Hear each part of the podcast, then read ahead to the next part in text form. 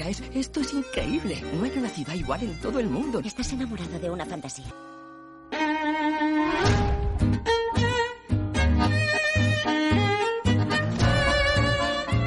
¿A qué hora llegaste anoche? No, muy tarde. Seguramente haré otra pequeña excursión esta noche. ¿A dónde irá Giri por las noches? Pasea y recoge ideas. Ah. Delab Studio presenta el Ballet de las Aceras, la ciudad, el territorio y las gentes que lo habitan. She believed the city is not about buildings, the city is about people. She was questioning orthodoxy at a time when women were not welcomed in those environments. Everything's been sacrificed to the car, so why come in?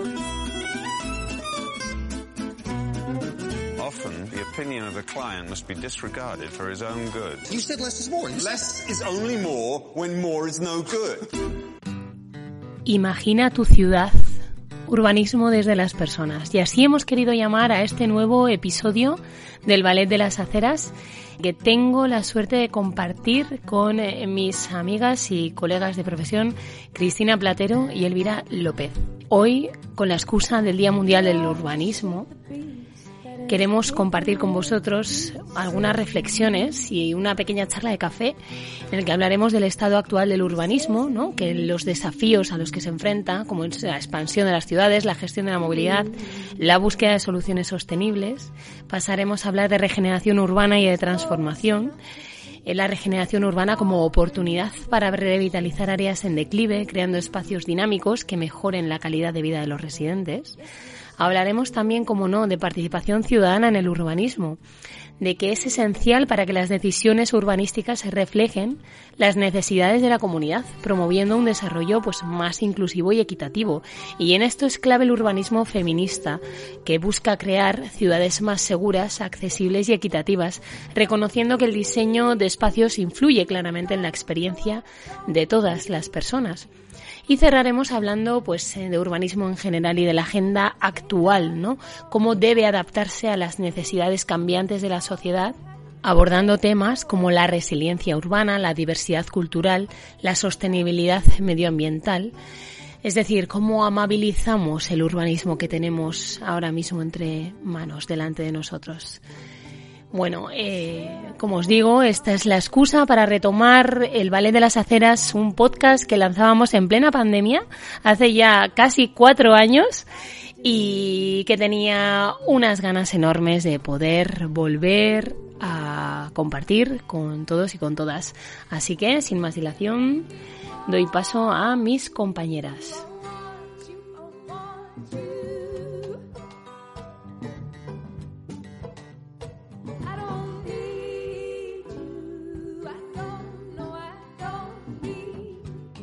Elvira López la tenemos afincada en Zaragoza y ella es experta en regeneración urbana, bueno, especializada al menos en regeneración urbana y también en bioconstrucción, que esto es algo que le apasiona y ahora le haremos hablar de ello.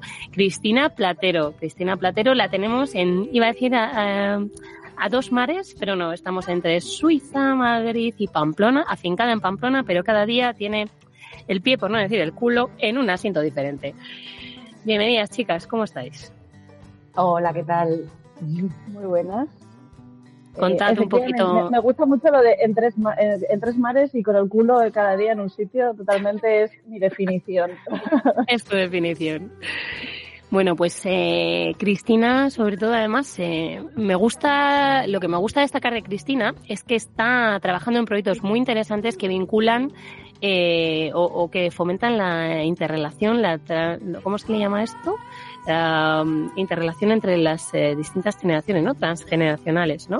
Trabaja con temas de, bueno, están diseñando espacios para la tercera edad, en la que además vinculan, o sea, incluyen espacios para la primerísima edad, ¿no? Guarderías, etcétera. Cuéntanos un poco, Cristina, cuál es tu campo de trabajo ahora mismo. Vale, esa es, eh, esa es mi pata suiza, justamente, aunque está también vinculada con la pata de Madrid. O sea, todo, mi pata Madrid-Suiza es la misma en realidad.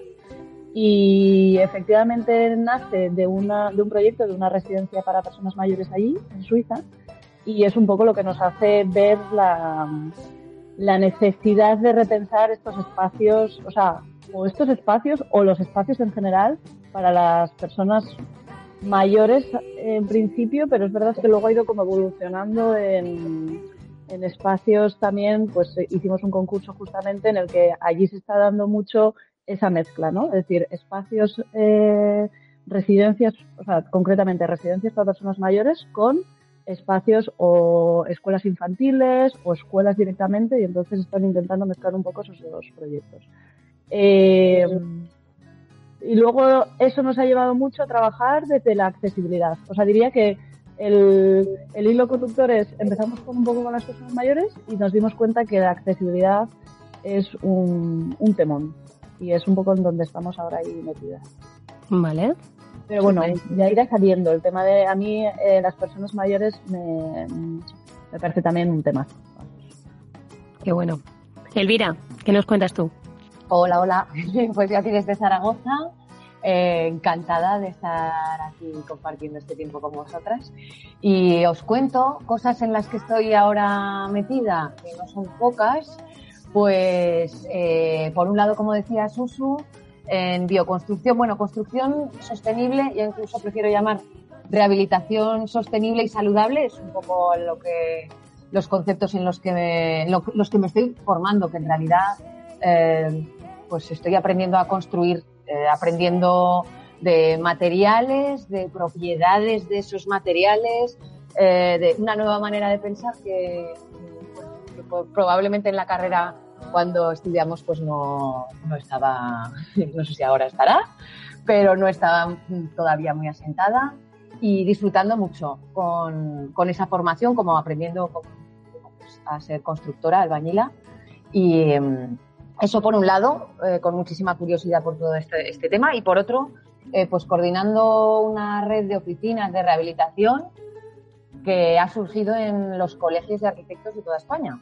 Han ido, que es también un proyecto muy, muy chulo porque surge con esa idea de acercar la profesión a la población, ¿no? La profesión de arquitectura, que como sabemos ha estado durante muchos años, bueno, con esa, esa lejanía, ¿no? Que parecía que teníamos eh, estar pues, subidos en un pedestal o hacer un tipo de proyectos, bueno, solo estábamos como para proyectos eh, enormes, gigantes, eh, fuera de la, lo que es la arquitectura de, del hogar y de la- del día a día de las personas. Entonces, pues bueno, eh, estoy en esa coordinación y muy ilusionada también, pues trabajando en, en conexión con, con muchos arquitectos y ar- y arquitectas que están ahí apostando también por la rehabilitación, ¿no? porque la profesión eh, se dé un paso para la regeneración de nuestras ciudades. Hola. Qué bueno. Qué bueno. ¿Es, es, es como concreto un tiempo o va a ser o, eso va, o va a durar así mucho tiempo? Pues yo creo que la idea es que siga adelante, que siga adelante, porque la respuesta es que está siendo una pasada. La gente necesita, quiero decir, la arquitectura nos rodea por todos lados. Y eh, La vamos arquitectura siendo- nos rodea por todos los lados, la gente lo necesita y algo que estábamos intentando no comentar, pero la agenda urbana nos lleva por ese camino y en el año 2030 creo que hay un límite en el que nos dice que todos los edificios de comunidades, por ejemplo, tienen que tener la letra B. ¿Vale? Esto es Navarra. En Navarra, claro, yo hablo desde mi Navarra. realidad, es verdad. Claro, claro. Navarra, que es very Navarra. Te vais a- Siempre estamos ahí. No sé qué va a pasar, pero quiero decir que es algo que sí que viene a nivel normativo, a nivel institucional, que nos está como, vamos a decir, animando, porque en algún momento ese, anima, ese ánimo va a ser obligación, ¿no? O sea, va a ser una exigencia. Entonces, claro, de alguna manera es como la pescadilla que se muerde la cola, ¿no? Es una necesidad, es una necesidad que hemos creado, es una necesidad que nos están generando o, o es una necesidad real, ¿no? Bueno, podemos ir hablando de ello. Es, bueno, en el resto de España es en 2050 la fecha Madre por amor Europa para descarbonizar todos los edificios, ya no para... eh, bueno, yo creo que es muy interesante comentar esa visión europea tan energética, bajo mi punto de vista, parcial, necesaria, pero parcial, eh, y, y, eh, bueno, que desde aquí, desde España, también se le está tratando de dar una vuelta y yo creo que, que es interesante porque eh, se está insistiendo mucho en hablar desde una globalidad. O sea, los edificios no son solo energía, no solo los tenemos que descarbonizar, los edificios son muchas más cosas, ya lo sabemos, accesibilidad que comentabas Cristina, eh, es conservación, eh, son ciudad, entonces que, que no perdamos la visión global y nos vayamos, en realidad como estamos haciendo siempre, ¿no? Que es al problemica, a que me duele el dedo. Yeah. Mm. Mm, Vamos a tener una visión más global, ¿no? Bueno. Ahí hay cositas. Bueno, comentar que nos hubiera encantado, no ha podido ser, porque la verdad que gestionar seis eh, agendas de seis personas tan, vamos, inquietas como somos nosotras eh, no es fácil. Entonces, eh, hoy hubieran estado con nosotras también y estarán eh, de alguna manera en diferido, porque incluiremos unas pequeñas reflexiones que nos han mandado tanto Paula Ferrando como Alexia Canto y Ana Enguita, que son las tres compañeras de De la Bendiscordia, de las urbanas aquí al poder, eh, cada una dentro de su ámbito, moviendo y como, y como puede, pues revolucionando. Alexia Canto es, eh, ¿quién es? Es nuestra mascota, como decimos. es nuestra socióloga incansable, eh, súper trabajadora, que lleva muchísimos años eh, en temas de movilidad y muchísimos años en temas de urbanismo de género. Eh, bueno, un perfil muy potente que en algún momento esperamos tenerla en directo porque, bueno, pues aprendemos, cada día aprendemos de ella. Paula Ferrando. Paula Ferrando es alicantina como Ana Enguita, las dos son de allá, buena tierra, porque madre mía, vaya dos patas para un banco. Y eh, Paula eh, ha llevado mucho tiempo trabajando en, en Menorca, allí para, para el Departamento de Vivienda, ¿no? Y, y bueno, y ahora está afincada en, en Barcelona, también tratando temas de vivienda, que me encantaría que nos hubiera compartido porque creo que es una experiencia bastante eh, nueva en la que está ella, eh, una experiencia que le motivaba muchísimo, es una persona además eso con muchísimas inquietudes, entonces eh, hubiera estado muy bien que hoy nos hubiera acompañado. Nos contará seguramente porque la hemos liado un poquito para hablar del tema de, bueno, de las Smart Cities y de cómo ve un poco ella eh, las líneas europeas, cómo, cómo, cómo nos las marcan también precisamente en, esa, en esos términos y no y bueno, que no siempre estamos muy de acuerdo con, con lo que nos dicen desde Europa también, ¿no? O, sea, o, la visión, ¿no? Tan unidireccional que, que, se, que se intentan enmarcar algunas cosas, como por ejemplo el urbanismo que lo abarca todo. Y Ana Enguita, nuestra querida Ana Enguita, eh, que bueno, ella está en temas de urbanismo de género y rehabilitación. Ella es perita de construcción, o sea que luego tiene como esa, esa también, eh, esa pata súper estricta, ¿no? De la, sí, analista, como de la, del mundo de la arquitectura y de la construcción pura y dura. Entonces también es una visión como muy, bueno, esa visión finita, ¿no? Del análisis y tal, eh, bueno. Ella nos contará seguramente sobre el urbanismo feminista, así que la tendremos luego con nosotras. Chicas, hemos dado un pequeño repaso al estado actual del urbanismo con la excusa de presentarnos. Eh, bueno, yo no me he presentado. Soy Ursula Don Blas. Eh, llevo eh, mucho tiempo con este pinibarno, con temas de arquitectura y comunicación. Y luego, eh, bueno, a mí lo que me, lo que me apasiona especialmente es el tema del territorio y el paisaje urbano eh, bueno, pues eso, desde las personas y desde la innovación social, ¿no? A través de saber un poco la propia ciudadanía que es capaz de aportar, ¿no? Sin, sin casi darse cuenta, ¿no? A través del juego, a través de, de un montón de talleres, de charlas, de, de, cosas que de alguna manera van haciendo pedagogía y van haciendo que el resto de la ciudadanía se vaya contagiando y se vaya enterando de cosas. Entonces, bueno, esto me llevó a mí a hacer una tesis doctoral sobre el tema y, y ahora, pues por circunstancias de la vida, estoy metida en temas precisamente de regeneración urbana en, el, en la Subinsa, empresa pública de vivienda del Gobierno de Navarra. Entonces, bueno, pues con esa pata también un poco más institucional, pero bueno, como decimos nosotras, nosotras nos salimos un poquito siempre del tiesto y para eso Estoy estamos rodeada, ¿eh? Estoy rodeada de... De gente que viene de la administración. Hay que pasar por todos lados, ya te tocará. Ya. ya me tocará, ya me tocará. Bueno, pues si os parece, hablamos un poco de los retos y problemas que se enfrenta el urbanismo en la actualidad, igual desde nuestra, cada una desde un poco desde nuestra ciudad, ¿no? Desde nuestro, desde donde nos afincamos. ¿Le doy? Elvira, ataca. Empiezo, bueno, a ver, para mí, así en una reflexión rápida, eh, diría que el tema fundamental del urbanismo de la ciudad ahora mismo es el agua. Y, a partir, y partiendo del agua, eh, con una visión, como siempre, mucho más separada, una visión mucho más distante que simplemente, bueno, donde regamos, ¿no? O cómo gestionamos el agua que llega a casas eh, desde, eh, desde los embalses, no, una visión mucho más global de, la gestión del ciclo del agua, que tiene que ver con que eh, los pavimentos sean filtrantes o sea, y, y, conseguir que todo ese ciclo funcione correctamente, mmm, que nuestra ciudad filtre agua, que tenga muchísima más naturaleza, eh, que dejemos de lado estas, estas calles y estas, este porcentaje tan alto de espacios cementados, asfaltados. Ay, perdona, perdona Elvira, no sé si soy yo, se ha cortado. No, se ha cortado, sí. Se ha cortado. No te escuchamos, Elvira. A ver. ¿Ahora? Ahora. Sí. Pues le he debido de dar a esto. Bueno, ¿empiezo?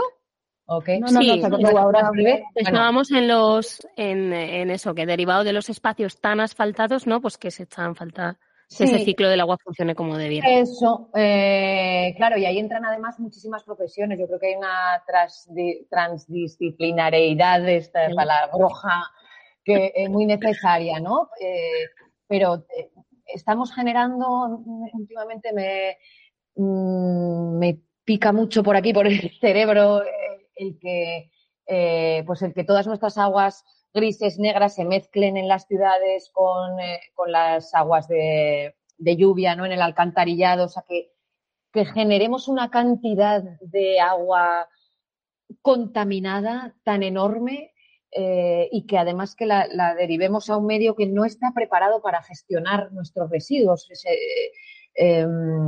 Al final, si, si, lo pensamos ¿no? con algo de distancia, la naturaleza, o sea, esa capita que hay de, de materia orgánica de un metro, dos metros en la, sobre la faz de la Tierra, es la que tiene todo, todos los bichitos preparados para gestionar nuestra, nuestros desechos, vamos a decirlo nuestra miseria. Nuestra miseria.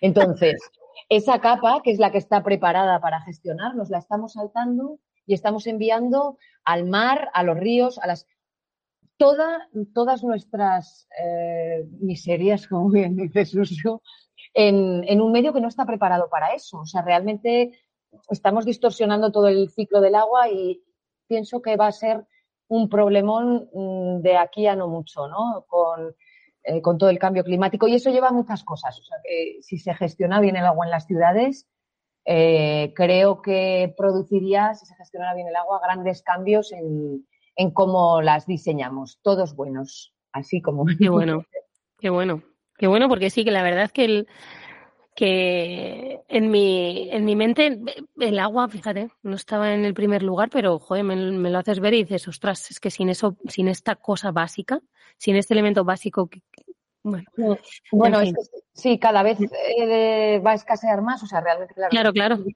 en una burbujita, pero, mm. pero bueno, cada vez eh, va a haber más problemas de agua, más cortes. Claro. Estuvimos en el norte de, también del país, ¿no? No, parece sí. que no hay problemas, pero ya hay muchas zonas. Que empiezan a llegar, sí, sí. sí, empiezan sí. a llegar esos cortes. Y, y, ya no es que no haya agua, es que el agua que hay está tremendamente.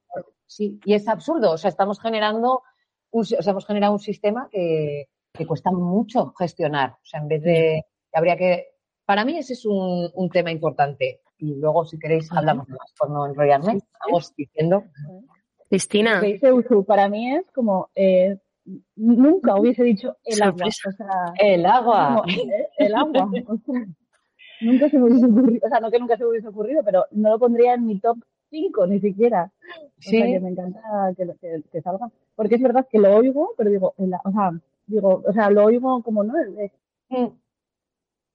Ay, se ha cortado, Chris. Vale, una cosa, antes de que yo me meta con lo que yo iba a decir o lo que sea. Eh, me, me, estoy quedando sin batería en los cascos, me está diciendo, Richard. Ah, vale, pues igual ¿Me es por puedo eso. quitar? ¿Será mucho rollo? Si te coge bien el audio desde el ordenador, lo ver, voy a probar, ¿vale? Un segundo, Venga. voy a quitarlo, porque estar ahí escuchando Richard.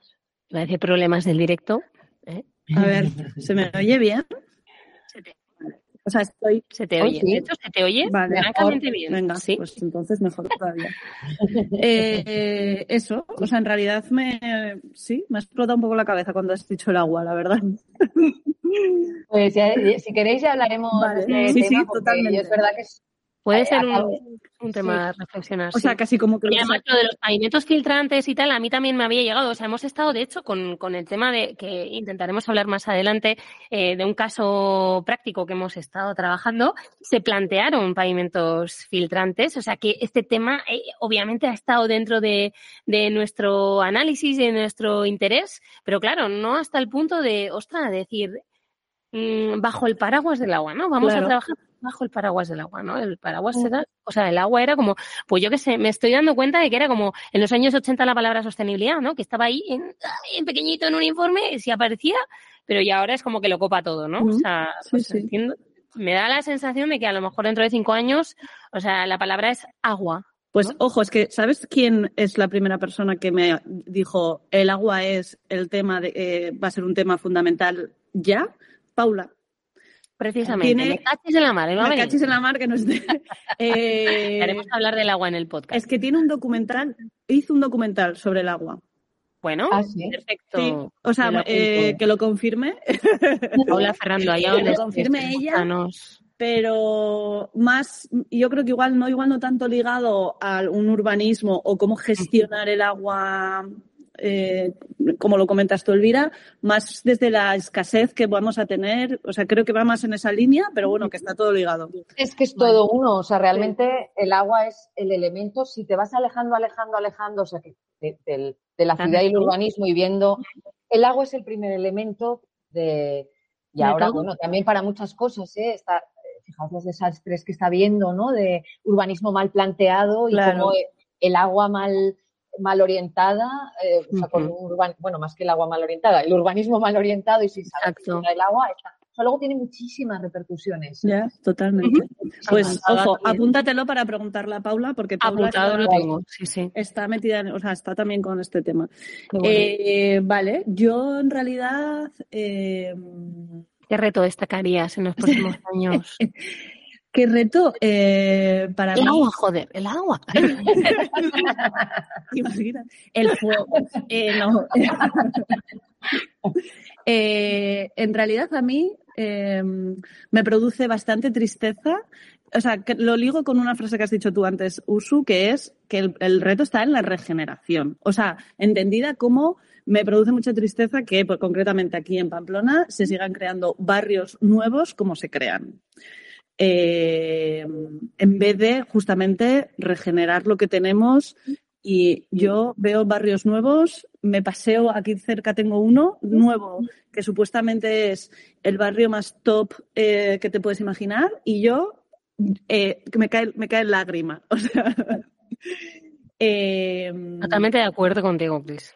entonces, creo, y el problema es que creo que se sigue pensando en hacer, el otro día hicimos un paseo con una, mira, ojalá también un día venga a, a- a hablar aquí, Anika se llama, es una, eh, diría que ambientóloga, me la juego, pero no sé muy bien cuál es su profesión, y nos da paseos a las urbanas eh, para enseñarnos cosas de, de, pues de, lo voy a simplificar, ¿no? Pero de árboles y nos da, nos enseña bueno. Estoy simplificando muchísimo, ¿eh? Y entonces nos, nos llevó el otro día a dar un paseo por donde se supone que van a construir la próxima estación de tren de Pamplona.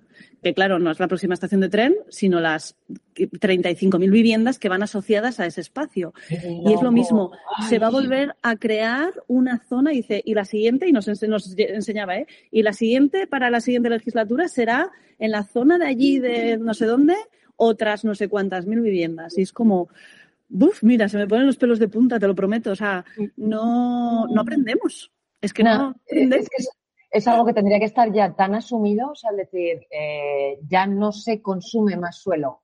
Ya es no que además la, consume, rela- es que- la relación está ahí. Eh, ¿cu- ¿Cuánto sube la población? Yo, es que, eh, bueno, ¿qué está pasando? que la población no sube. ¿Dónde? O sea, solo Hombre, yo entiendo que en las capitales de provincia sí, pero no en la proporción en la que se está construyendo.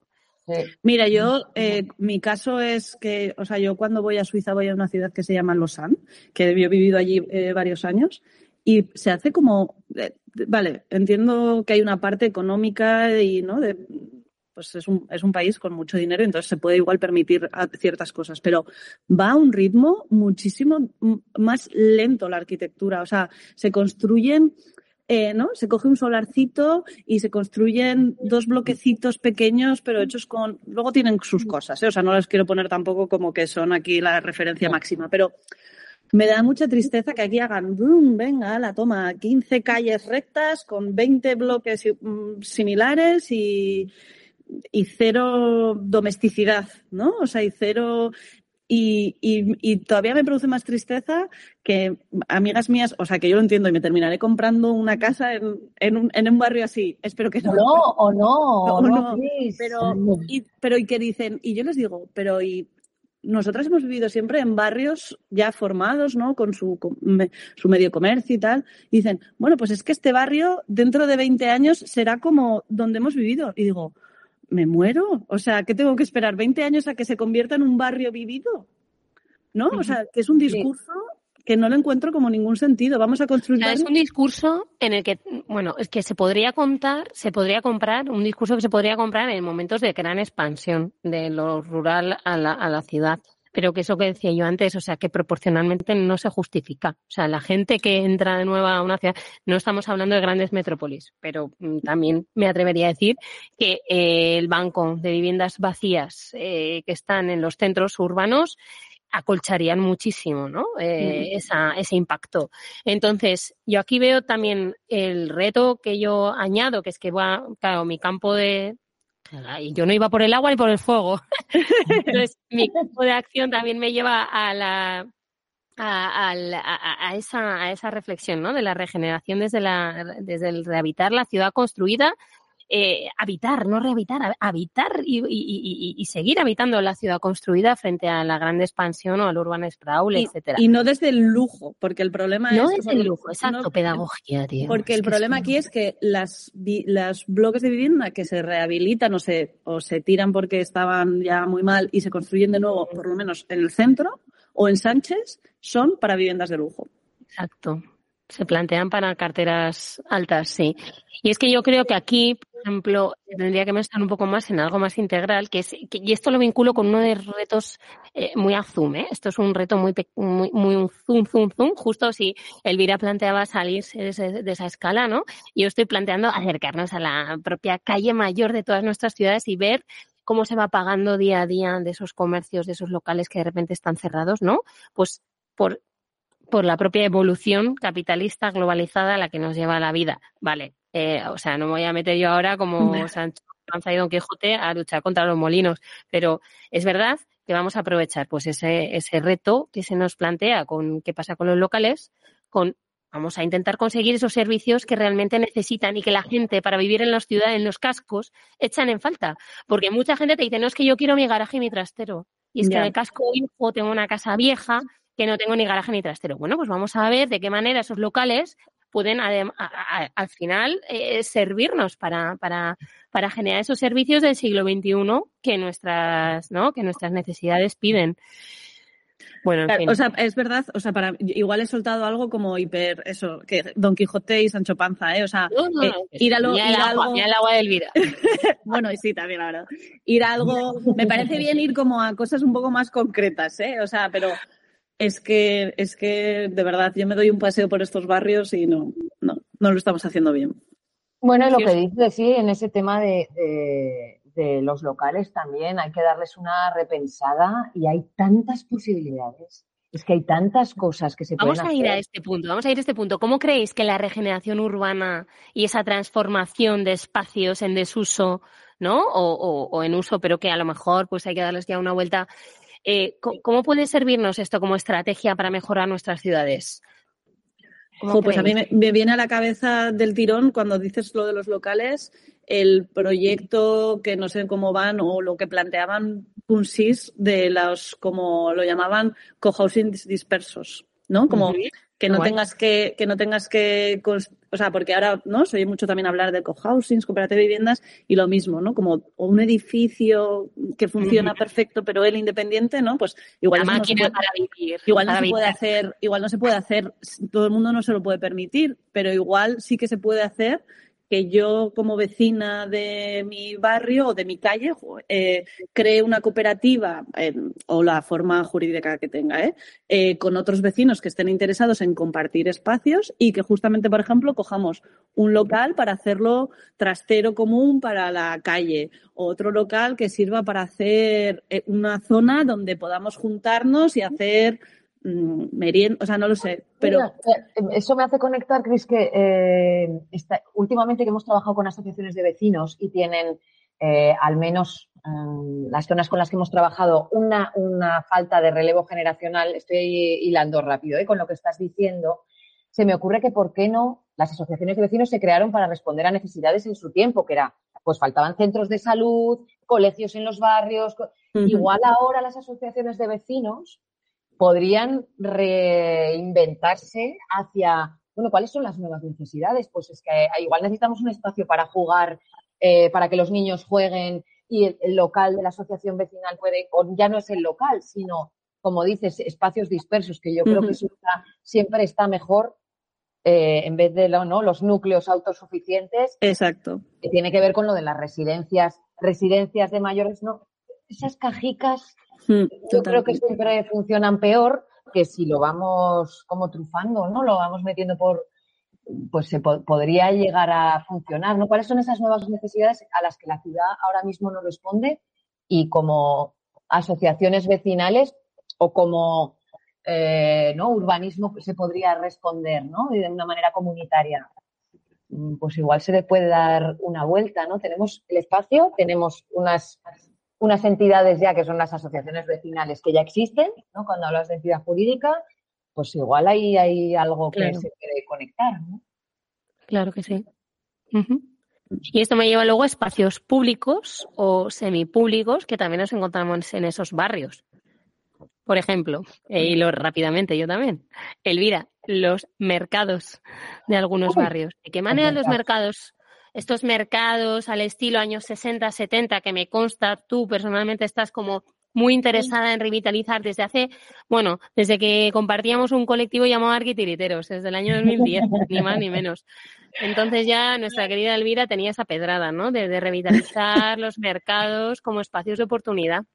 Sí, antes de que salieran todos estos mercados gastronómicos. Ah, sí, sí, por supuesto. Eh, eh, entiendo que no los quieres revitalizar en ese sentido. No, no. No, claro, al ver hace años, ¿no? Al ver, y bueno, al ver, y lo veíamos juntas, ¿no? Cuando pensamos eh, los, los, mercados como el primer espacio de coworking, pues es que es un lugar, es ideal. Son espacios individuales, pero que tienen otro, un, un lugar colectivo en el que, bueno, que se pueden generar eh, relaciones de muchos tipos. Yo creo que ahora solo se está pensando en el mercado como, eh, bueno, revitalizarlo a través de estos gourmet, pero es que tiene, es que tiene tantas vertientes, tantas fórmulas. De hecho, estuvimos hace un par de semanicas, ¿verdad, Ahí pensando en Zaragoza, en un proyecto que... En un propio mercado, estudiando allá, trabajando allá sobre sus posibilidades.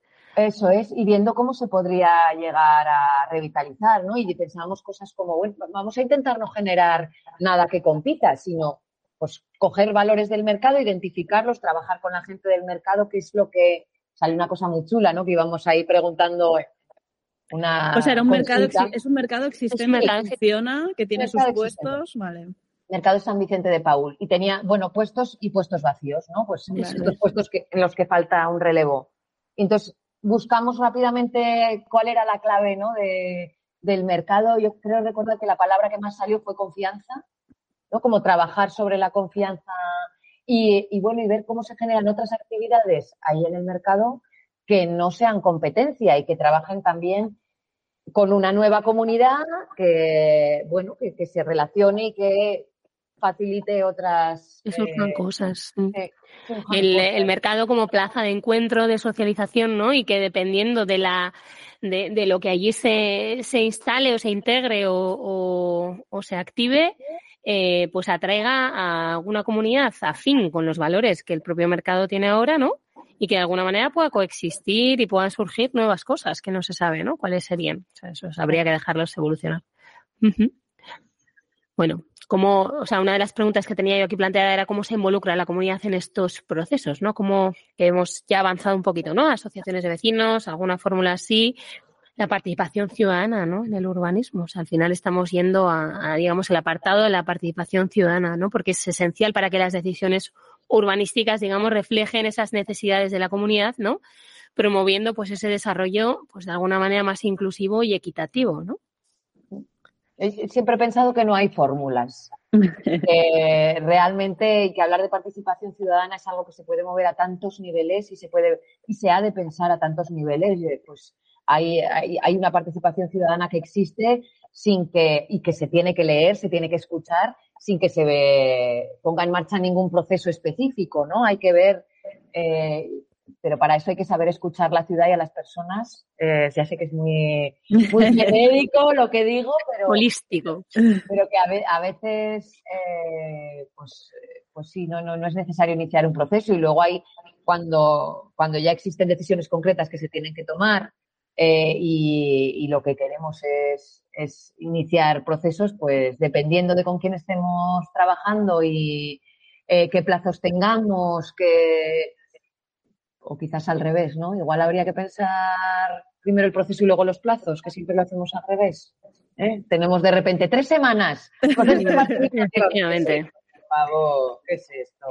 Claro, y esto me lleva a hablar de que la participación ciudadana es otra de esas palabras de las que nosotras siempre intentamos rehuir porque son unas de esas palabras manidísimas que han perdido ya su propia esencia, ¿no? O sea, participación ciudadana. Y dices, ah, no quiero ni ponerlo aquí en mis apartados, ¿no? Vamos a llamarle de otra manera, pero es verdad que lo que es es así y ya está. Y le pasa lo mismo a la palabra sostenibilidad y tenemos que seguir hablando de ella porque es así.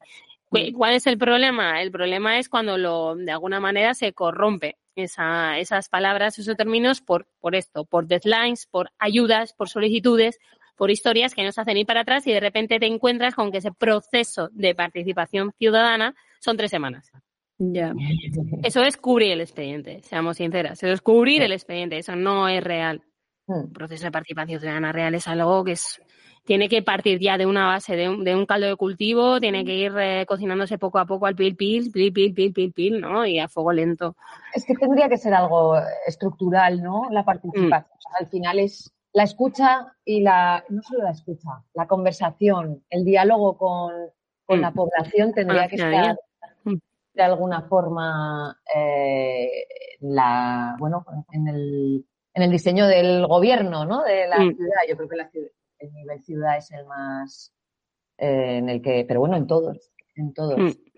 O sea, a mí me parece muy difícil, eh, creo que efectivamente no hay fórmula tampoco, o sea, y, y, me parece muy difícil que no se convierta en algo frustrante, la verdad. Mm. O sea, no tanto igual para nosotras como gestoras de esa participación, sino para la ciudadanía, para que no piense que se queda en saco roto. O sea, todavía no he encontrado, yo creo, la manera de hacerlo eh, para que, sientan que realmente están participando. O sea, a mí me, parece, lo complicado me parece eso, que sientan que realmente están participando. Tienen en cuenta, ¿no? Lo que dicen.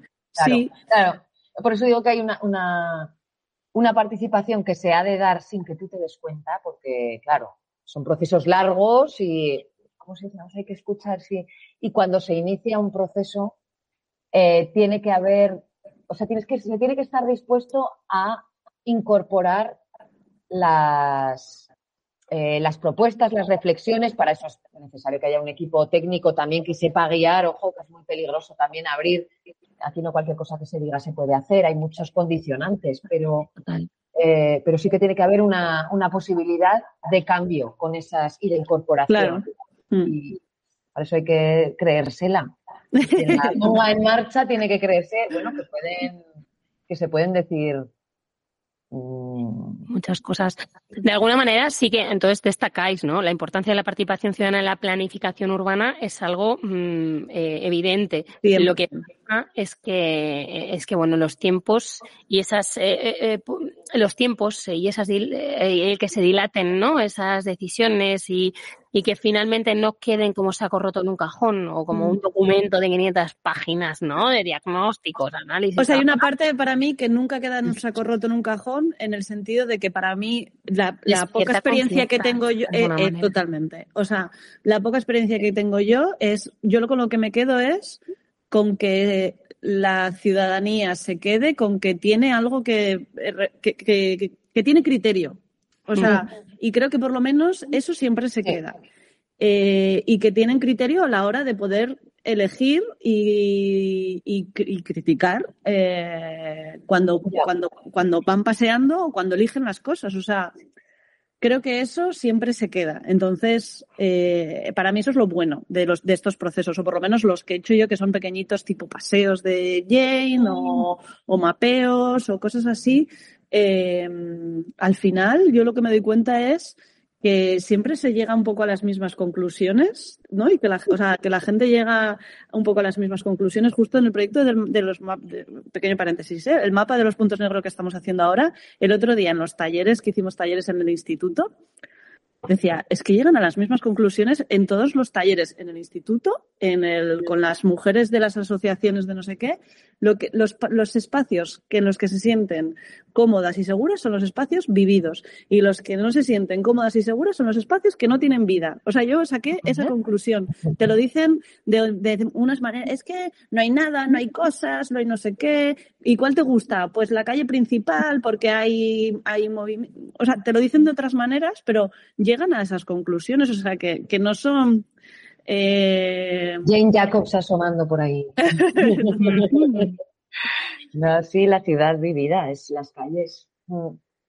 Entonces, que, se, que sean conscientes, por lo menos, eh, ya me parece mucho. Aunque luego, en realidad, pienso, son conscientes, pero luego eligen vivir en sitios que no tienen esas eh, circunstancias. Es que somos, es que el ser humano es súper... incoherencia con patas. Bueno, es que nos adaptamos, estamos hechos para eso, para adaptarnos a todo, a todo, todo. Y entonces, yo siempre lo digo. También a nuestras propias incongruencias. Estamos adaptadas. Sin parar, es que si no estaríamos... Sí, Sí, sí. Eh, muy interesante objetivos de la participación. A ver, bueno, muy interesante, hay, hay que darle Métodos y ejemplos exitosos que os vengan a la cabeza de cómo se puede involucrar a la comunidad en decisiones urbanísticas, porque acabamos de hablar, nos hemos adelantado porque luego queríamos hacer un pequeño apartado concreto sobre urbanismo feminista, que aquí entra el mapa de los puntos negros a saco. Vemos de otros ejemplos como Shalas Esplanada, que era eh, como repensar una gran plaza de una estructura militar eh, impresionante en Escastel, en Menorca, que aquí también, bueno, pues la, eh, digamos, el aporte de Paula hubiera sido muy, muy interesante, el aporte en directo de Paula. Igual le podemos pedir que nos meta alguna cuña. Pero eso fue un proceso también muy lento, de, de, de en torno a un año de reflexión, diagnósticos, talleres, paseos, charlas, sobre un espacio urbano que tenía, no me acuerdo de los metros cuadrados que tenía, pero una, una barbaridad. Una barbaridad, barbarie, barbarie barbarizada. en, ese, en ese proyecto para mí creo que el objetivo fue, aunque luego no se consiguiese una, eh, un objetivo físico o real, por así decir, el objetivo era que la gente se volviese como a enamorar de ese espacio, ¿sabes? O sea, el, para mí era como que hablase, que recordase cómo era esa plaza, cuando, cuando realmente tenían como una nostalgia de árboles. precisamente tenía nostalgia de árboles, de vegetación, de, cosas. Pero, idealizaban también. ¿eh? Idealizaban totalmente esa plaza porque nosotras que éramos como, ¿no? como unos extraterrestres que veníamos de fuera, como, ¿no? con esa objetividad eh, de ver el espacio como en imágenes de cómo era, ¿no? La típica plaza por la que pasan coches, pero que tiene árboles ya de muchos años, pero y en el momento en el que deciden sacar el coche de la plaza, se cargan todos los árboles y plantan, pero bueno, un poco el castillo de Pamplona, o sea, ¿no? Que sacan los coches. Bueno, sí, la Plaza del Pilar. Entonces, eh, para ellos era como, es que claro, como era antes, era mucho más, bueno, pues lo mismo, ¿no? Más vivida, había muchos más árboles, y veías y tampoco era una locura, o sea, idealizaban un poco como era. Entonces era, sí, era como, joder, volved a enamorarnos de, o sea, volved a enamoraros de ese espacio, ¿no? Eh... pensando en un futuro? O sea, pensando en, un- en que va a ser un nuevo espacio, imagino, ¿no? O sea, que va a haber cambios o, o enamorarse de cómo estaba en ese momento. Una mezcla, diría yo, de las dos cosas, porque el, el gran problema en este eh, contrato justo era que era un espacio tan grande que el ayuntamiento recibía muchas peticiones, ¿no? De, pues queremos, imagínate, eh, la asociación de jubilados, no sé qué, quiere una, una petanca. Y entonces, pues, el, el- el ayuntamiento decía, venga, sí, es una petición eh, con- que tiene sentido, ponemos una petanca. Y entonces tenía un campo de fútbol pequeño, un espacio de pérgola con merenderos, un espacio de, de infantil, un espacio no sé qué, y era un, un cuadro de personas. o sea, porque era como. Pero eh, parece que puede ser útil, ¿no? O sea, todas Claro, cosas o sea, es como eh, van haciendo caso, entonces lo que pedía el ayuntamiento era un poco coherencia a la hora de seguir eh, haciendo intervenciones, ¿no? Que tuviese como un hilo conductor y que tuviese un proyecto un poco más común. Y entonces la idea es que cuando les vayan llegando igual peticiones o quieran hacer intervenciones, tengan un proyecto detrás que les ayude a, hilar. Y. y entonces yo juraría que ganó porque hicimos varias propuestas, ¿no? Una igual en la que era el color el que era el hilo conductor, otra que era la vegetación, otra que era el mobiliario y ganó la vegetación. Si es que, que la ciudadanía la tiene claro. Pero es que, a ver, y aquí voy a hacer, igual quizás me esté adelantando porque también quería hablar de ello como en la última parte de la, de la reunión, de, la, de nuestra conversación de café, y es eh, sobre renaturalizar, ¿no? Eh, es que en realidad es, fíjate, que le llamamos humanizar la ciudad y en realidad lo que queremos es renaturalizarla. No humanizar, sino sacar a los humanos. Estamos renaturalizando la ciudad, ¿no? Y esto me, me lleva también a, a unas propuestas que había un biólogo japonés que me habló también un biólogo muy amigo mío, eh, ya en mis tiempos de carrera. Y es una técnica que se, es un método que se, que, que se está que se está intentando eh, poner en marcha para crecer rápidamente bosques en ciudades. Se llama Miyawaki, me lo he apuntado aquí, ¿vale? Y se está volviendo precisamente muy popular. Todos recordamos cómo en plena pandemia hubo imágenes de eso, o sea, eh, que, sacadas de otro planeta, ¿no? Que renaturalizaban las ciudades, como que la naturaleza volvía, el tercer paisaje se hacía real, ¿no? Es el límite tercer paisaje para aquellos que igual no estén familiarizados con el término, es ese punto de encuentro entre la ciudad construida real, como ese punto en el que tú dirías, uy, empieza a, a aparecer un poco la naturaleza, ¿no? Empiezan a aparecer unas hierbajos por aquí, unas hierbitas por allá, ¿verdad? Ese es el, el punto de encuentro del tercer paisaje, ¿no? Pues en ese momento en el que el tercer paisaje atraviesa y vuelve otra vez a, a ese sitio donde ya, del que ya era parte, ¿no? O, como decía antes Elvira al principio con el tema del agua, ¿no? De que está 30 centímetros más abajo de ese hormigón. O sea, es que lo tenemos ahí. Entonces, bueno, pues este método, ¿no? Japonés de que Miyawaki o como sea, eh, que, que, que dice que surge en los años 70, o sea, que dice que no es algo nuevo. Es, eh, este tipo, eh, Akira Miyawaki, comienza a preocuparse por la deforestación en su país y creó esa técnica, ¿no? Que utiliza especies nativas que se plantan muy cerca de otras para incentivar el llamado crecimiento apical, que se dice que es eh, la búsqueda, esa guerra por la búsqueda del sol. Entonces dice que esto hace que si un eh, bosque tarda entre, eh, no lo sé, eh, entre, o sea, en 30, en 30 años, bueno, pues eh, este en 10 años, o sea, o 10 veces más rápido lo consigue, ¿no? O sea, ese crecimiento lo, lo potencia precisamente por ese, por ese método, ¿no? Entonces este tío ya me hablaba de imágenes de, de ciudades totalmente bosquealizadas, ¿no? Es que, es que en realidad eh, nos lo hemos montado muy mal, ¿no? O sea, yo pensando en el, en el lugar más evidente. Hay que acabar más optimistas. ¿eh? Este... Los patios, los patios de los colegios. Pero ¿a Mm. quién se le ocurre llenar un, un espacio enorme, una superficie gigante de cemento para jugar? Para jugar sobre cemento. Es que. Estamos ahora precisamente con este tema. Vamos a pasar, si os parece, hemos hablado un poquito de los distintos métodos, talleres, charlas, los paseos de Yen, los mapas de puntos negros, eh, y todos estos nos llevan directamente al apartado de urbanismo feminista porque lo hilamos con, con esa ciudad más inclusiva y más equitativa, con la accesibilidad, con los mayores, los pequeños, con eh, la vegetación, con la humanización o deshumanización de las ciudades. Vamos a hablar del urbanismo feminista, que creo que es la clave de todo esto. O sea, es, es o, aunque muchos intenten evitar e- esa, ese término, eh, es que es algo. Voy a decir algo como muy loco, pero es que en realidad esto eh, no bebe, Me da igual que seas de derechas, que seas de izquierdas, es una evidencia. O sea, una ciudad naturalizada, inclusiva, equitativa, simplemente es una ciudad mejor. Ya está. Es una ciudad mejor y ahí no hay discusión política posible. Al final pasa. Y el urbanismo todo. feminista es, un- es una fórmula para llegar a ello. Pero bueno, es que la discusión, o sea, no- yo ni ni derechas ni izquierdas ni lo que sea, pero eh, si para mí el urbanismo feminista parte, o sea, o a mí me ayuda a pensar cuando alguien me dice, ¿y pero ¿y qué es el urbanismo feminista? Es, eh, ¿sabes la figura de eh, hombre que va a trabajar en coche y vuelve, o sea, y que solo va a trabajar y vuelve y no hace ningún recao? Pues lo contrario, o sea, hacer una ciudad para todo lo contrario, una ciudad en la que tienes que hacer mil recaos, en las que en la que idealmente no tendrías que necesitar coger el coche para tu día a día. Famosa Eh, ciudad de los 15 minutos.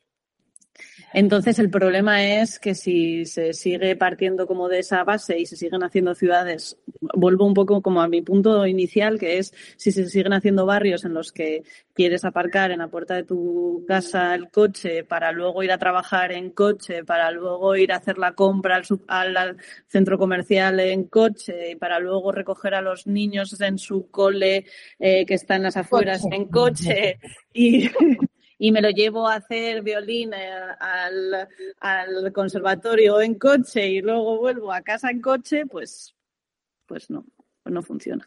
Además de la pérdida de tiempo, que, es, que no sé, pero para mí es ahora mismo algo de mis, de mis grandes encrucijadas, ¿no? O sea, tener tiempo para, para estar con los pequeños, para disfrutar del día a día y para, o sea, o simplemente para llegar, ¿no? A Mira, las yo cosas. cuando, cuando ha dicho el al inicio. Eso, cuando Elvira ha dicho al inicio agua, yo he pensado, ¿no? Como esa, fra- como esa, pa- como una Mm. palabra, yo he pensado tiempo. Tiempo. Pues es que es eso. Son todos los grandes retos del tiempo. Agua y tiempo. Me gusta, me gusta esa combinación. Y falta una. ¡Qué tensión! Ahora estoy tenía que yo sacar una, ¿no? De estas. Otra más, sí, sí, sí, di, di, di, di, di. Venga, Bosque, dale. agua, tiempo y Bosque. Agua, tiempo y bosque. Hostia, tenemos la clave. Bueno, agua y bosque van muy relacionados. Ya, sí, van relacionados.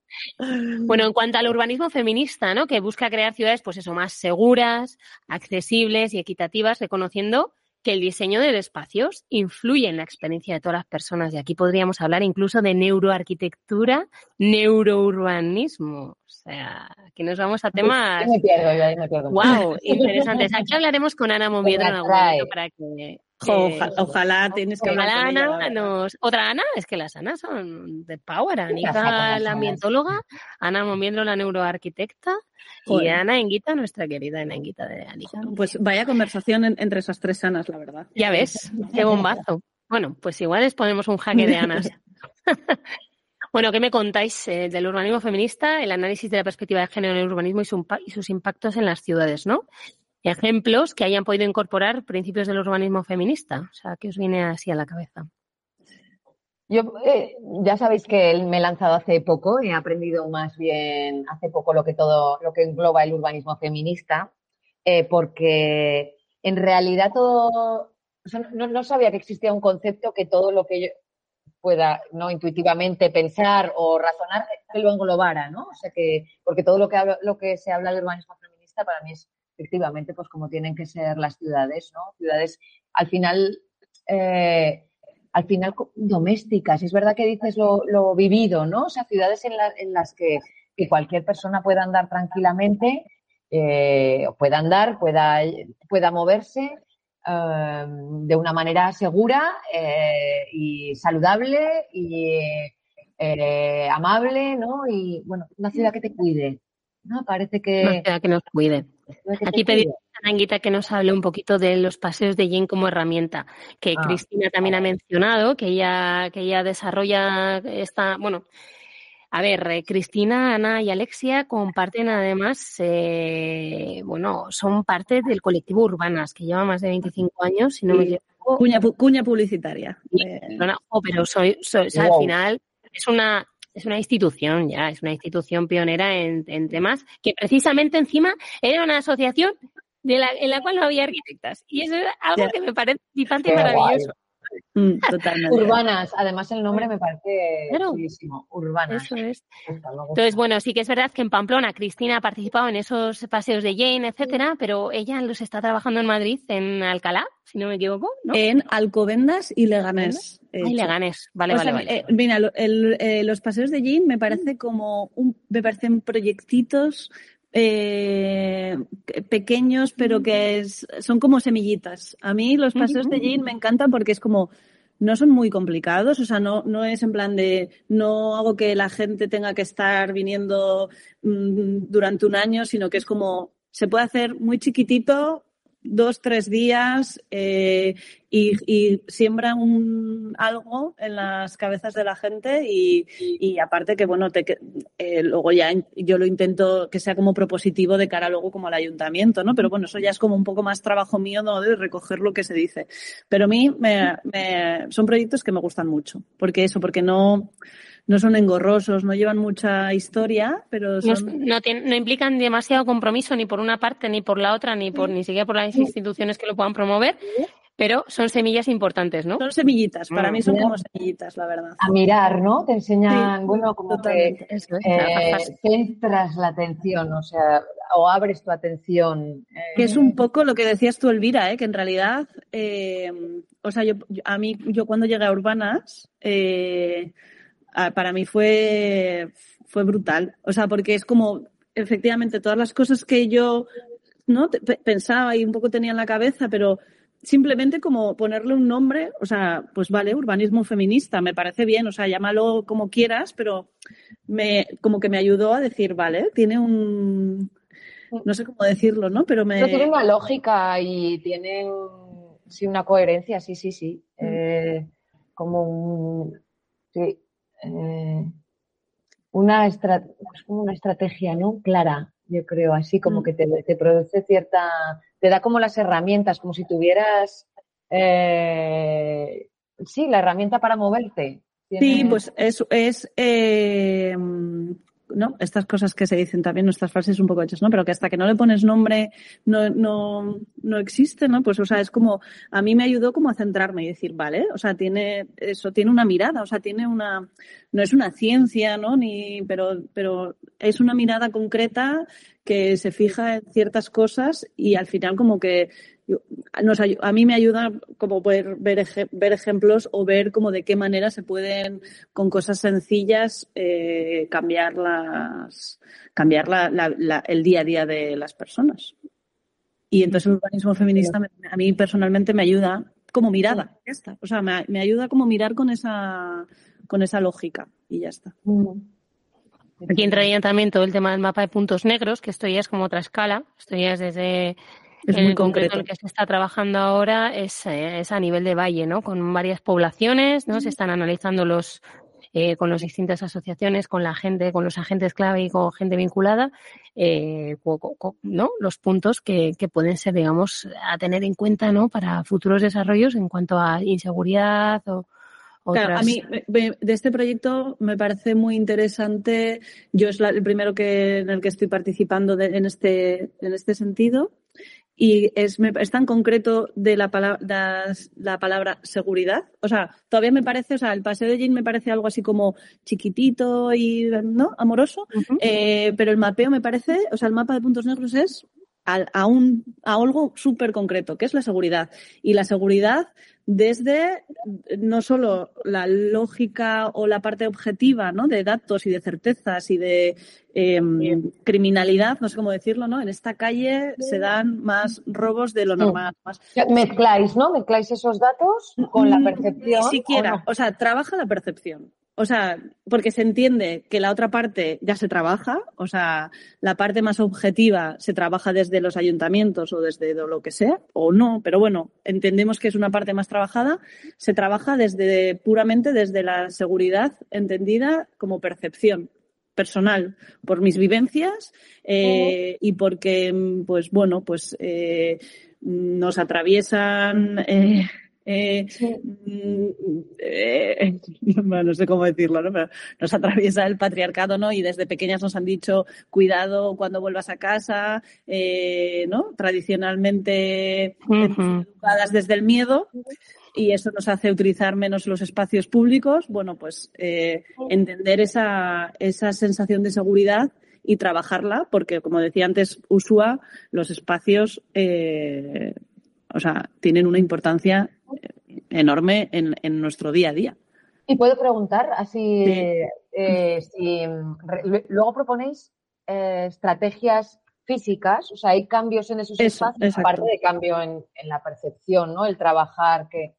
A ver, los ejemplos más claros suelen ser temas de iluminación, espacios eh, no mal iluminados, no, no como poco iluminados a veces, sino que están mal iluminados, que puede ser, yo que sé, que se ilumine la carretera, pero muy que fuerte, eso, que sé, o sea, una sombra. eh, normalmente, o sea, lo que, es, lo que estamos viendo mucho es temas de iluminación y luego temas, para mí como ejemplos claros, son los espacios que son subterráneos, por ejemplo, ¿no? que en, el- en el- en este valle hay una conexión entre una, un municipio y otro, que es a través de un paso subterráneo, el típico paso subterráneo debajo de la carretera, eh, pues que, que- que- que nadie quiere pasar por ahí, vamos. Bueno, yo qué sé, poner espejos, bueno, cosas así. Sí, sí, sí. Yo siempre digo aquí en estos casos, es como ah, yo con mi fricada de los locales vacíos, ¿vale? Aquí cada uno loco con su tema. Esto yo lo transmito siempre cuando hablo de la problemática de que suponen los locales vacíos. Ya no estoy hablando de un problema en, el- en la línea Sí, sí. comercial de la ciudad, en, eh, estoy hablando de seguridad, estoy hablando de que la gente a lo mejor ya no quiere pasar por ahí porque la, la mente es así y te dice, eh, y te hace ir de punto A al punto B por un camino y volver del punto B al punto A a lo mejor por otro.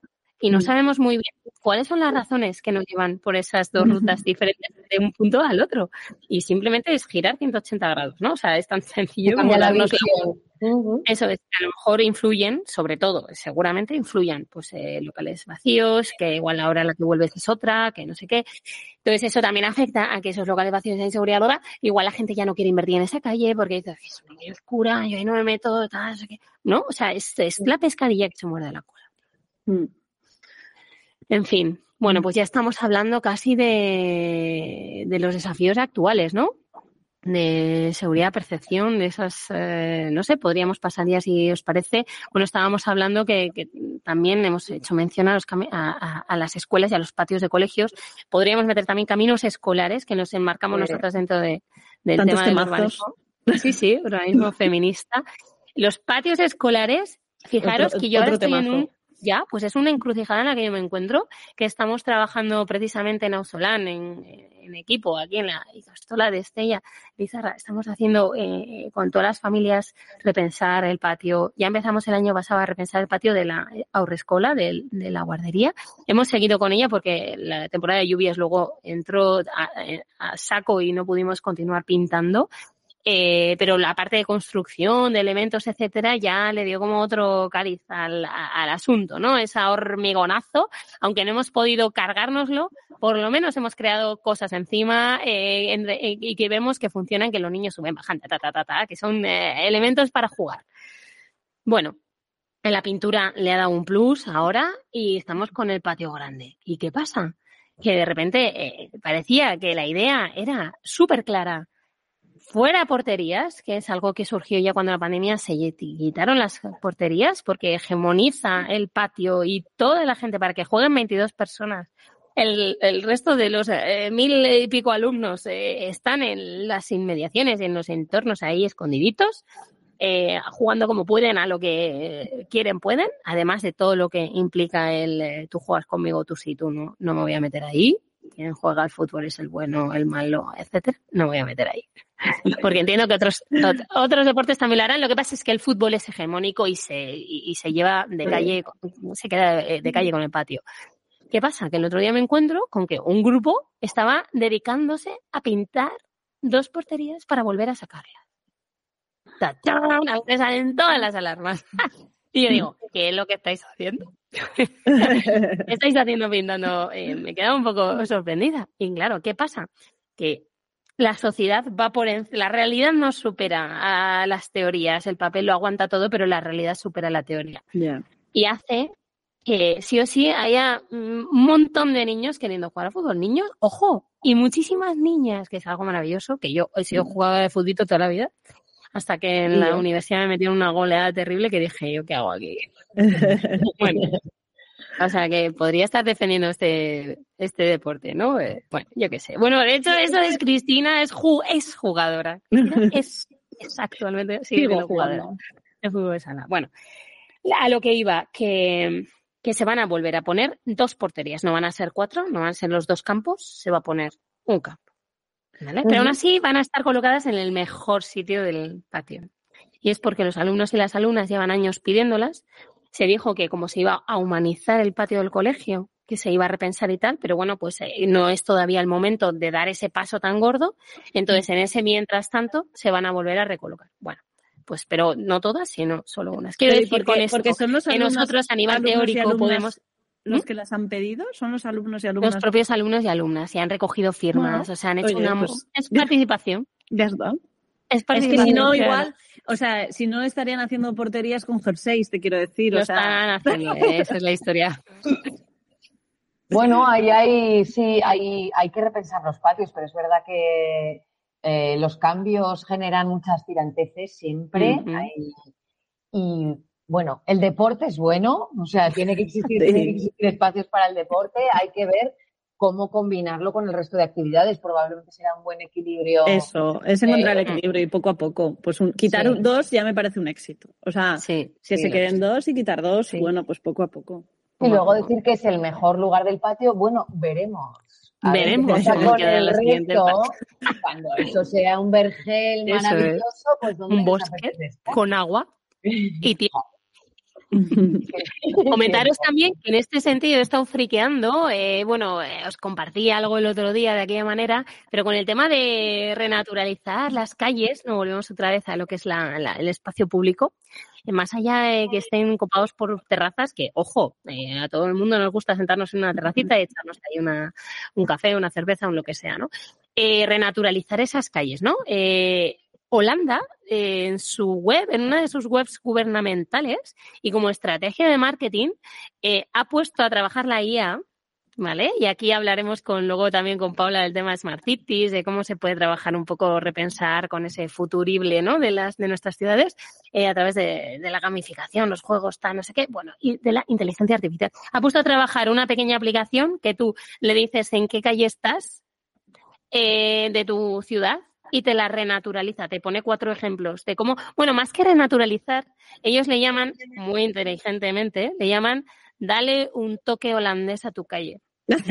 Qué patriótico. Es increíble. Qué bueno, qué bueno. Es increíble. Pero bueno, esto me lleva a la reflexión anterior que, joder, Holanda es precisamente, y esto lo hablaba también el otro día un, un urbanista, lo comenta, urbanista o politólogo, no me acuerdo muy bien qué era. Bueno, hablaba precisamente de, de ese pequeño pincelada que he dicho yo antes, de que las ciudades ni de izquierdas ni de derechas, o sea, que, que es que el mejorar los espacios públicos que no debería de ser algo malo, ¿no? Entonces, este tipo decía Holanda precisamente, que es una es un país eh, completamente de derechas, o sea, apuesta firmemente por el tema de la bicicleta, ¿no? Y aquí parece que si apuestas por la bicicleta, pues eres de un sesgo o No, y, hay que quitarle- hay que darle la vuelta a colores, esto. porque es que Bueno, la hay- cosa es que pondremos el link en algún lugar junto con este podcast porque la verdad que es muy divertido, muy entretenido. Os animo a que lo hagáis eh, hoy a la tarde, eh, domingo, que estamos grabando el podcast, para que os entretengáis un rato. Es muy, es muy, es muy guay. Yo estuve que te abre un poco la mente, ¿no? Que es que parece que las calles son como tienen que ser y que no se puede sacar al coche. Oye, hemos sacado al coche por terrazas. ¿Por qué no se podían coger dos aparcamientos y hacer una zona verde? Es Ahí está el Parking Day también, que no me acuerdo exactamente qué día del año se celebra, pero es un ejercicio muy Es verdad. chulo que se puede hacer a nivel institucional, que es durante un día, se cogen, yo qué sé, experimentalmente se cogen dos plazas de aparcamiento y se puede hacer, ¿no? Que la gente, que las comunidades se repiensen de qué pondrían aquí. Imagínate que sacamos estos dos coches. ¿Qué harías? Bueno, pues Bueno, dos piscinas, terrazas. Eso, el, el, eh, Santiago Cirujeda hace un proyecto en ese sentido que es lo que hace es, como siempre hace, ¿no? que con, con la legalidad busca Sí. la ilegalidad. Entonces, La legalidad. coge, eh, alquila un eh, contenedor de obra, quitando dos plazas de garaje, de parking, y ese contenedor de obra lo utiliza justamente pues como escenario, sube y hace un columpio para críos, hace en algún momento una piscina, Una piscina, sí, sí. Veis- que veáis chulo. En Berlín yo recuerdo ver, ya no, no sé, hace muchos años, ¿eh? pero muchas zonas, eh, muchos espacios así, pues como si cogieras dos espacios de aparcamiento Mm. y eh, que había, pues eran zonas para sentarse, tenías. Eh, bueno, como espacios de, de uso de lectura, eh, también con eh, pues se ponía con algo de música en algunos, o sea, como espacios para usarlos de manera eh, aleatoria y te- o para pequeños eventos. O... Claro, claro. Pues yo lo pienso y digo, yo no tengo coche, pero ¿y por qué no puedo usar, por qué no puedo coger, ya que yo, no tengo un espacio eh, urbano usado por un elemento mío, pues que me den una plaza aquí en mi calle y yo me pongo unas sillas y una mesa. y- Por ejemplo. Pues mirad, esos son, al final lo del Parking Day y eh, ejemplos de ese tipo, al final son semillitas, una vez más, semillitas para poder eh, promover mm, acciones de urbanismo bottom-up, ¿no? De urbanismo táctico, ¿no? De abajo hacia arriba, que, que implica un menor coste económico, pero que te permite poner en marcha fórmulas que, que te ayuden a, a proyectar en más a largo plazo, ¿no? Que el urbanismo al final es esa ciencia, la urbanística es esa ciencia que trabaja a 20 años vista y no siempre tenemos eh, la bola de- del tiempo para saber, o sea, o la bola del futuro para saber cómo va a funcionar eso. Entonces, pequeños ejercicios de urbanismo táctico nos ayudan a eso y acciones como el parking day, tal, no sé qué, hacen que la gente diga, ostras, claro que sí, vamos a sacar el coche aquí o vamos a hacer tal. o- Pero de esto hablaremos en otro episodio más adelante. Bueno, urbanismo y agenda actual. eh, el urbanismo debe adaptarse, sin duda, a las necesidades cambiantes de nuestra sociedad, ¿no? Abordando temas, pues eso, como hablábamos de la resiliencia urbana, la diversidad cultural, que esto es otro temazo, no ha salido en palabras eh, grandes aquí en mayúsculas, pero es que también nos llevaría otro capítulo entero. La sostenibilidad ambiental de la que sí que hemos hablado. Entonces, bueno, eh, pues esa, este debate, ¿no? Sobre cómo el urbanismo se relaciona con estos desafíos actuales, que yo creo que vamos a dejarlo aquí porque podríamos continuar muchísimo. Eh, vamos a hacer un pequeño resumen de los puntos clave que hemos discutido, si os parece. Yo he apuntado palabras, he apuntado agua, tiempo, equidad, he apuntado eh, renaturalizar, urbanismo humanizado, eh, pedagogía, nombrar, saber nombrar las cosas, tener a personas involucradas, pedagogías, enmarca- no plantar semillitas, que al final no dejan de ser todo cosas de lógica y sentido común. Todo esto lo hemos ido soltando también. Y, y bueno, que tenemos muchos retos entre manos, que afortunadamente sabemos que hay mucha gente trabajando en ellos, ¿no? Y que esto es algo bueno. Que, ¿Con qué os quedáis vosotras de la, de la charla café? Joder, para mí has hecho un súper resumen, vamos. Me quedo, me quedo con eso. Yo también me quedo con eso, con, con tiempo, agua y bosque. Me parece un súper buen resumen. Eh, y, o sea, yo me quedo con, o sea, que creo que realmente hay pequeños proyectos y pequeñas cosas que se pueden hacer que que, ¿cómo lo llamas tú? Su botón up o eso, estas palabras que... No, pero esas pequeñas cosas realmente hacen que luego cambien, eh, cambien las ciudades y, y que, y que sean, y que la gente viva mejor. Creo mucho en los proyectos pequeños. Que hemos empezado hablando de cosas muy grandes, pero creo sí. mucho en los proyectos Me pequeños. gusta esta frase, ¿eh? Creo mucho en Totalmente. eso. Y eh, es que además relacionado con eso estaba pensando yo en abrir los ojos, ¿no? Como en tener criterio, que ahí va todo lo que decías de esos proyectos pequeños que nos hacen despertar. Es que parece que las cosas solo pueden ser de una manera. Y mucho que esto último que hablábamos de la inteligencia artificial o el, el soñar, imaginar tu barrio, tu ciudad, pero de una manera abierta, ¿no? Con una... Todo es posible, o sea, en realidad esto no lo inventado. Lo podemos hacer como queramos. O sea, que es que parece Secreto, lo podemos hacer como queramos. lo que queramos. Si todos queremos una ciudad verde, pues, ¿por qué no? ¿Qué, qué es lo que nos lo impide, no? Que para mí esa sería un poco el, el resumen. Cuántas cosas, cuántas posibilidades y hay que abrir los ojos a ellas. Bueno. Pues igual cerramos así. Existe una frase un poco que recoge eso, que mucha gente pequeña en lugares pequeños haciendo cosas pequeñas puede cambiar el mundo. Totalmente. Oh, yeah. Pues bienvenidos al Día Mundial del Urbanismo. Aquí estamos desde delab.es, aquí nos podéis encontrar. Y hoy estábamos con Elvira López y Cristina Platero. Y aquí al micro, Usua Don Blas. Bueno, muchísimas gracias por vuestra participación. Nos vemos en el siguiente episodio. Gracias. Chao, chao. Chao. Gracias.